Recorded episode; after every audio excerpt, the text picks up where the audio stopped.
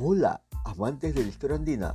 Soy Cacique Tupayachi y en este podcast encontrarás cada semana una historia sobre personajes, hechos y lugares del mundo andino.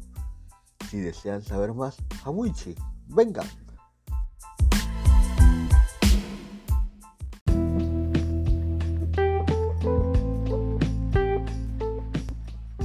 En esta oportunidad hablaremos sobre Doña Francisca Pizarro Yupanqui, conocida mundialmente como la primera mestiza del Perú. Comencemos.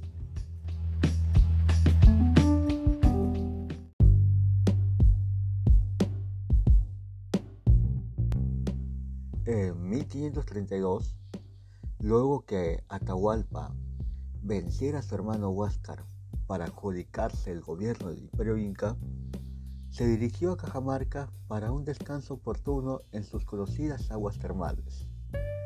En ese entonces, las huestes de Francisco Pizarro, un extremeño conquistador, capturaron a Atahualpa. Así, en aquel lugar, el Inca vencido entregó a una de sus hermanas a Francisco Pizarro.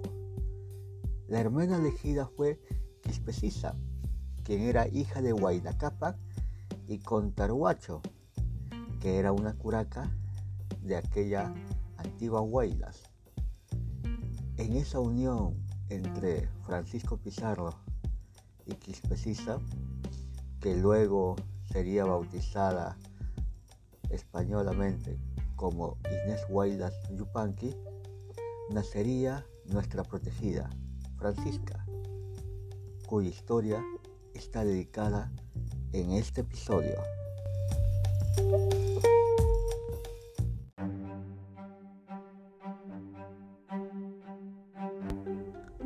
Adquiridos sus derechos y privilegios, para Francisca empezó una etapa de formación, de aprendizaje. Es por eso que hasta la edad de 3 a 4 años estaba en los cuidados de su madre, Inés Guaylas. Pero al momento que Francisco Pizarro decidió no continuar con esa unión para poderse casar con otra hermana de, Atahualpa por objetivos netamente de alianzas con, otros este, curacas o caciques de, del entonces Perú. Francisco procuró que Inés no quedara desamparada. Para ello, ordenó que la madre de su hija se casara con uno de sus criados, con uno de sus hombres de confianza, con Martín de Ampuero. Para ello, Francisco les entregó la encomienda de Chaguía y nombró a Martín como regidor de Lima. ¿Y qué pasaba con los hijos que había tenido con esta primera unión, es decir, con Francisca y Gonzalo, no quedaron en este matrimonio, en esto, a los cuidados tanto de Inés Guaylas como de Martín de Ampuero. No, no, no. Francisco decidió que sus pequeños hijos pasaran a la tutela de su hermanastro, Martín de Alcántara, y su esposa, Inés Muñoz bajo la excusa de que les educaría en la religión católica. Mientras tanto, Francisco Pizarro habría de tener dos hijos más con su nuevo compromiso. De este modo, la pequeña niña, alejada de su lazo maternal, desarraigada del lazo indígena, fue educado bajo los estereotipos de la mujer española, Hablamos de una mujer española de la nobleza. Aprendió a leer, a escribir, supo ejecutar los bailes de salón de su época y tocaba el clavecín. Parecía que Francisca estaba disfrutando de un montón de,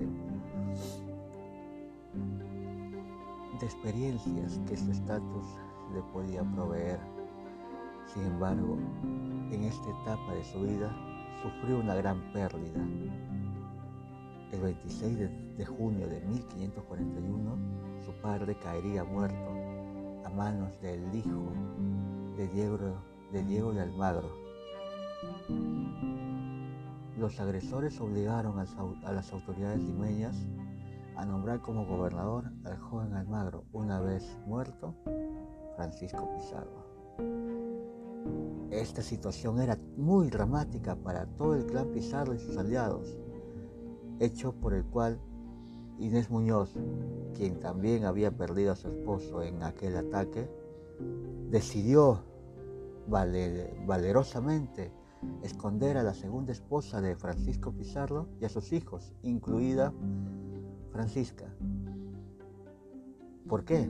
Porque los asesinos estaban buscando incesantemente en toda la ciudad de Lima en exterminar a la descendencia del extinto extremeño, felizmente sin éxito alguno, ya que para ello Inés Muñoz había escondido tanto a Francisca y a Gonzalo en un convento, mientras que a los hijos del segundo matrimonio los refugió entre parientes indios.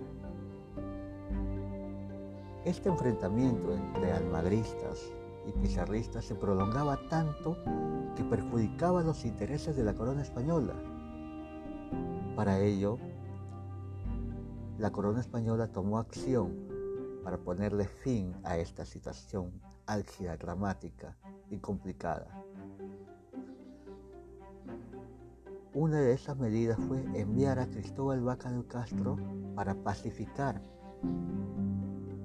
mediante la derrota y muerte de Almagro, el mozo, en la batalla de Chupas en 1542.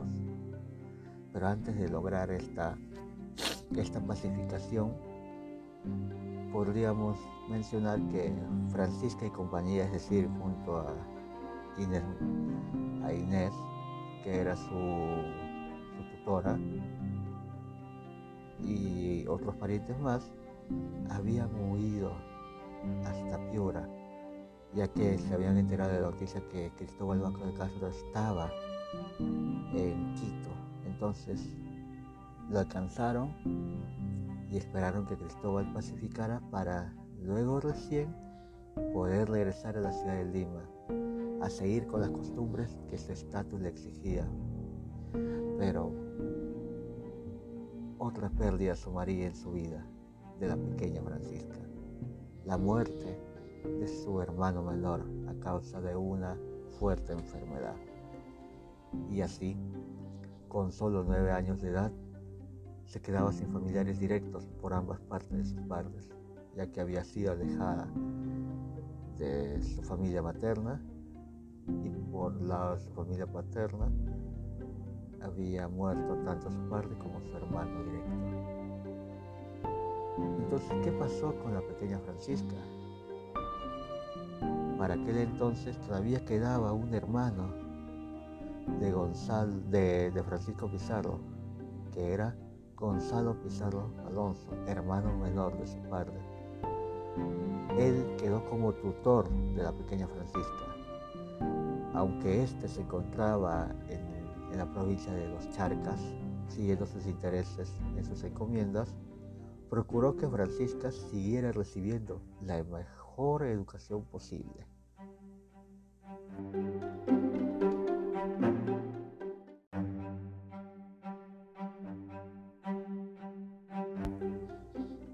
A pesar que la pequeña Francisca quedó huérfana de padre, este no la dejaría desamparada.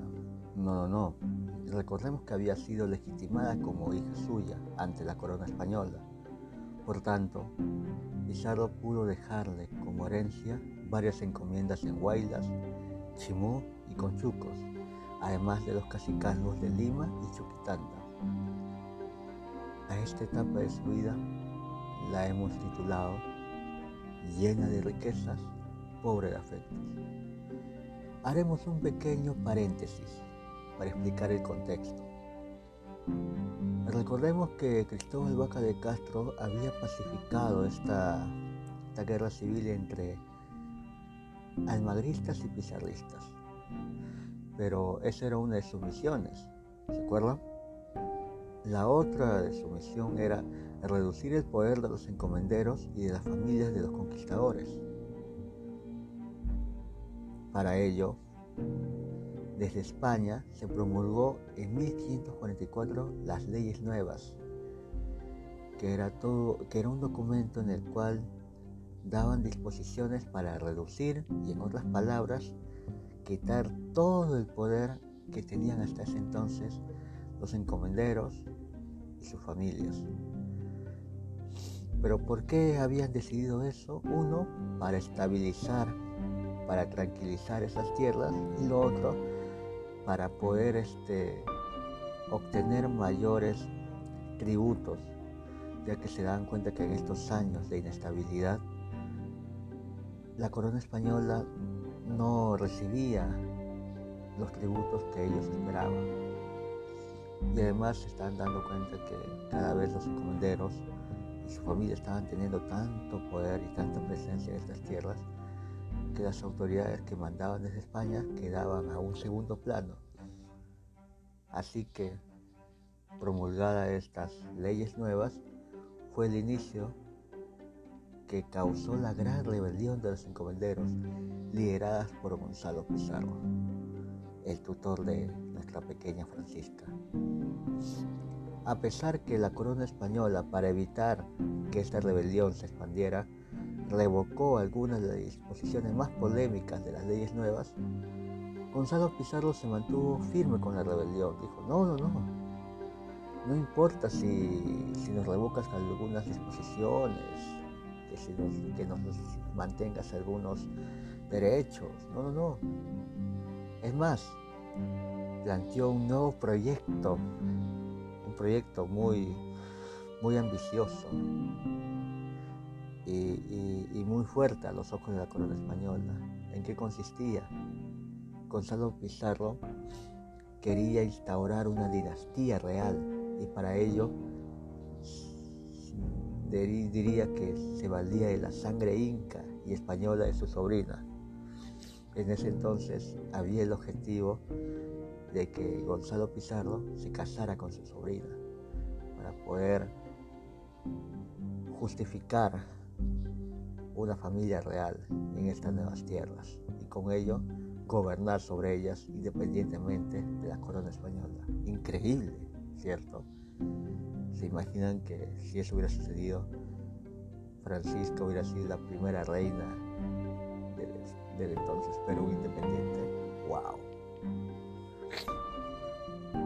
Pero la corona española no se quedaría con las manos atadas. Para ello mandó a Núñez de Vela, virrey, que iba a ser de Perú, a vencer todas estas pretensiones. Eh, sin embargo, Gonzalo Pizarro y sus huestes, los demás encomenderos que lo apoyaban, vencieron a este virrey. Y no contentos con eso, Gonzalo exhibió su cadáver por todas las calles.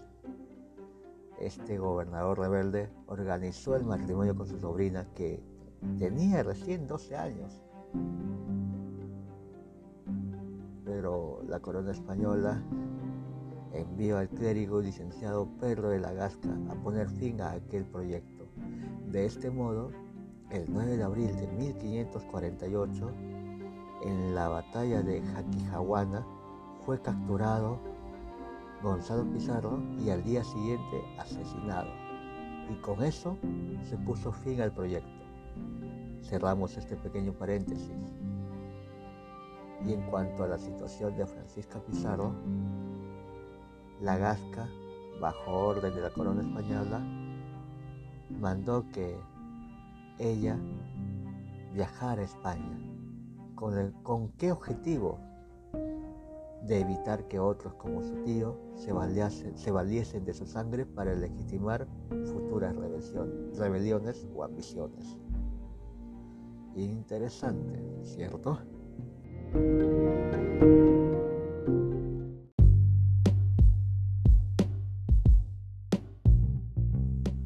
esta etapa de su vida y a la edad de 17 años, Francisca Pizarro emprendió su travesía a España, junto a todo un séquito de parientes y sirvientes, entre ellos su hermanastro Francisco, hijo de Angelina Yupanqui, que fue el segundo matrimonio de Francisco Pizarro, y otras personas más que eran de su confianza. El trayecto de Lima a Sevilla, que duró siete meses, dicho sea de paso, debía seguir las siguientes paradas en su travesía. Primero tenían que llegar a las islas Guañape, luego pasar a Trujillo, hacer una parada y abastecerse de alimentos y otras cosas, para luego dirigirse a Paita, que es al norte del Perú, y con ello rumbo hasta Panamá. Pasaban a La Habana, cambiaban de flota, es decir, de, barco, que permitiera un viaje más prolongado, hasta llegar a Sevilla, en España. Mm, recordemos que para esos tiempos estos viajes por barco navegar interoceánicamente era muy arriesgado, era peligroso, porque los mismos barcos podía haber enfermedades, porque podía recibir el asedio de ataque de piratas, porque también podría haber accidentes propios de, de la navegación, entre otras cosas. Para ello, Francisca Pizarro, sabiendo el peligro que podía tener su vida, otorgó un testamento. Y en ese testamento se puede ver todas, las, todas las posesiones que tenía, las riquezas. Y este, también algunas, algunas exigencias que ella ordenaba, como misas para su padre, para su tío, entre otras. Entonces, al llegar a Sevilla en 1551 y con todo este caudal económico que era muy considerable, en esta ciudad Francisca se aprovisionó de telas y joyas muy costosas,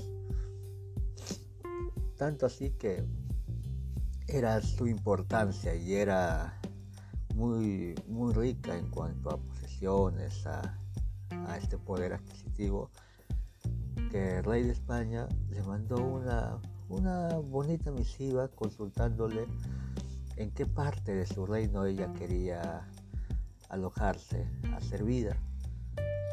Sin recibir respuesta alguna, Francisca Pizarro sería llamada por su tío. ¿Y quién era este tío?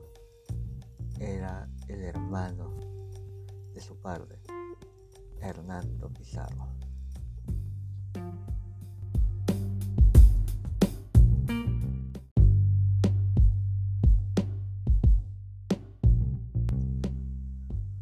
Al escuchar la noticia que su sobrina Francisca estaba en Extremadura, Hernando Pizarro, que por ese entonces había sido, estaba encarcelado por la corona española en el castillo de la Mota, que estaba ubicada en Medina del Campo, debido a al juicio que siguió en el cual se sentenció ser culpable por, por el asesinato de Diego de Almagro allá en la rebelión que hubo en Perú reclamó a su sobrina para que la visitara y juntos pudieran defender el patrimonio confiscado de la familia o del clan Pizarro.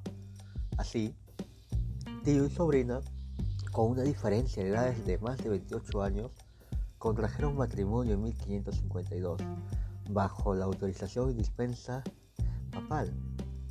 ¿Con qué objetivo? El que la familia, el clan Pizarro, recuperara las tierras confiscadas. Por eso, juntos, tío y sobrina, ya en un matrimonio, entablaron varias demandas con la corona y contra sus acreedores peruanos. Y pudieron restablecer parte de lo perdido, Además, para estos años, para este momento, había muerto el último hijo varón de Francisco Pizarro. Por tal motivo, recayó en el matrimonio entre tío y sobrina en salvar el patrimonio familiar y la memoria del clan de los Pizarro. Nueve años vivieron en aquella prisión, que era una prisión, digámoslo así, con lujos. O sea, era un arresto domiciliario, pero tenían todas las comodidades posibles que su dinero les podía permitir. Claro, vivían enclaustrados, pero tenían todas esas comodidades. Así que prisión, prisión, por decir que no, no sufrieron mucho. Pero como decíamos, luego de nueve años en esta prisión junto con su esposa, su sobrina, Hernando fue puesto en libertad en 1561. Para él sería libertad después de 18 años de prisión. Luego, la pareja se trasladó a Trujillo con tres de sus hijos, ya que los otros dos habían muerto en el castillo. Hernando Pizarro junto a Francisca fundaron un mayorazgo para su linaje en 1578 para, digamos, unir todos los bienes de su familia y que no se pueda dividir. Meses después, en ese mismo año, un 29 de agosto, Hernando Pizarro moriría. En su testamento, Hernando había dispuesto varias obligaciones para su esposa y para la fortuna familiar. Entre ellas, podemos decir que había dispuesto que ella no contrajera segundas nupcias para que su patrimonio no se disolviera o no se malgastara. A Francisca hizo caso omiso de estas disposiciones, no, siguió con, con, las presiones que tenía en la época en la cual las mujeres tenían que hacer caso a sus esposas, a sus esposos, y una vez viudas también tenían que seguir las obligaciones que habían dejado los, los maridos. No, no, no. Más bien Francisca y sus hijos, gracias a esta herencia familiar, que con la administración de ella, allá en, en la zarza, en Trujillo, donde vivieron, pudo administrar muy bien los bienes de la familia mediante los arrendamientos de heredades, de casas, las ventas de ganados, de vinos y censos. Pudo recién darse cuenta que podía dedicarse y podía ser autosuficiente, es decir, independiente. Hasta aquí, como dijimos, Francisca no hizo, hizo caso omiso de las obligaciones que su esposo había dejado en su testamento. Y es más, luego pasaría algo más interesante que veremos a continuación.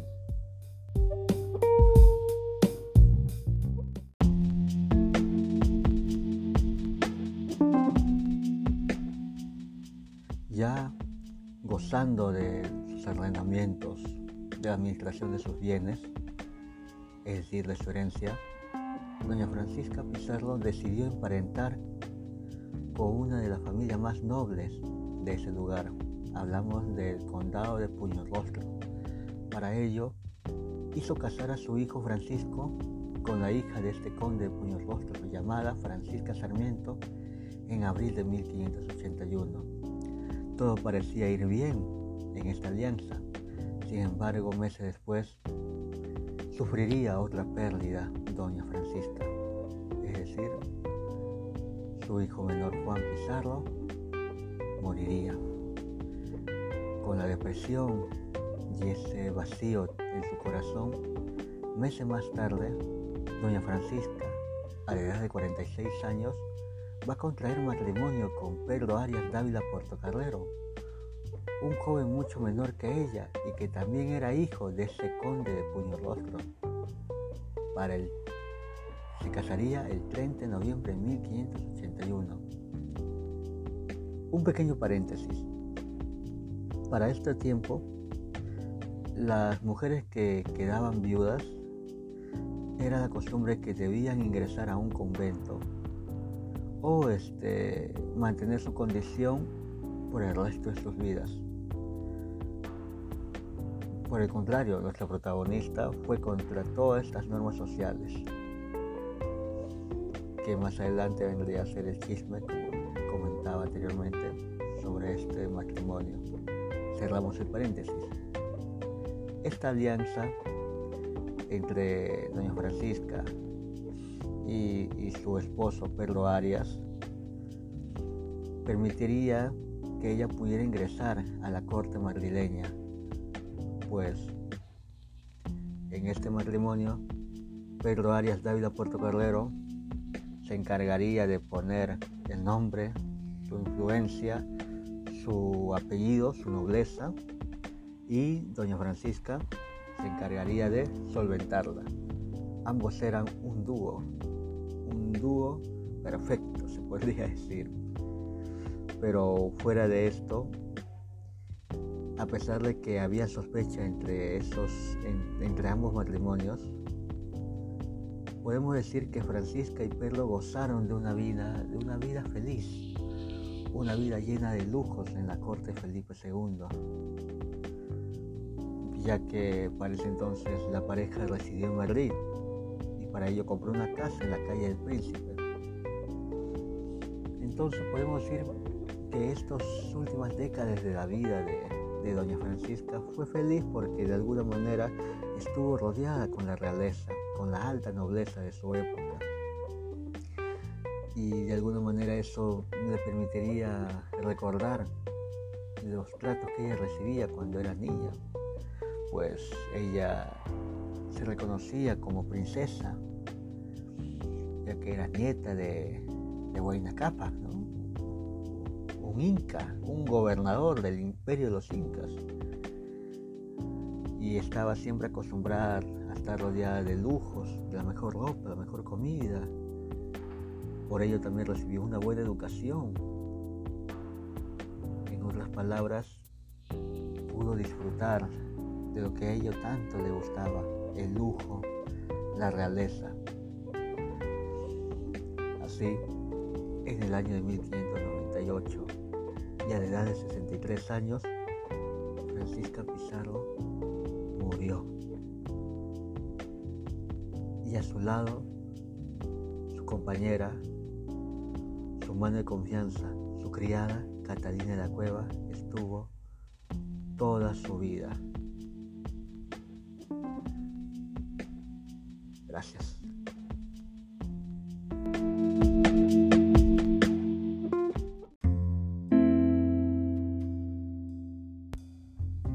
Hasta aquí nos preguntamos, ¿quién fue Francisca Pizarro Yupanqui?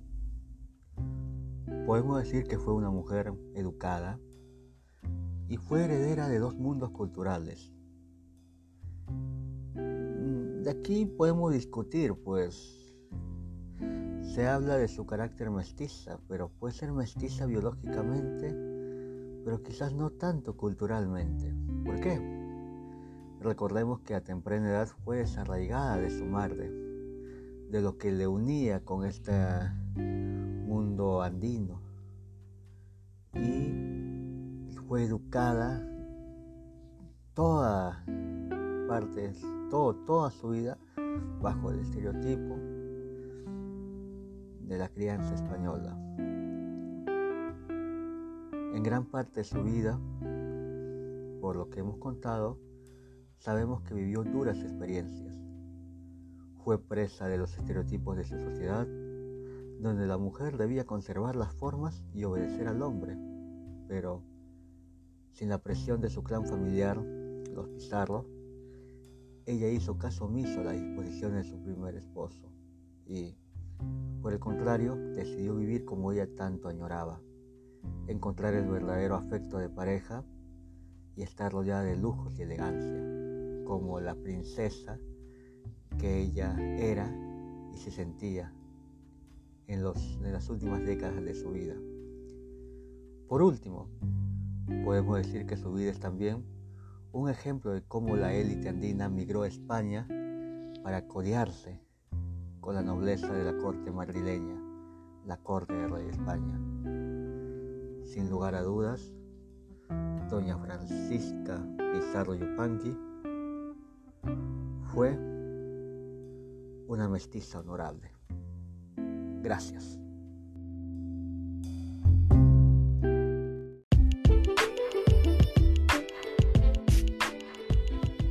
Si te gustó esta historia, apóyanos compartiendo con más personas que les pueda interesar nuestro contenido. Asimismo, si tienes alguna pregunta o sugerencia, puedes escribirnos a nuestras redes sociales en Facebook e Instagram como Cacique Tupayachi. Tupananchiscama, hasta pronto.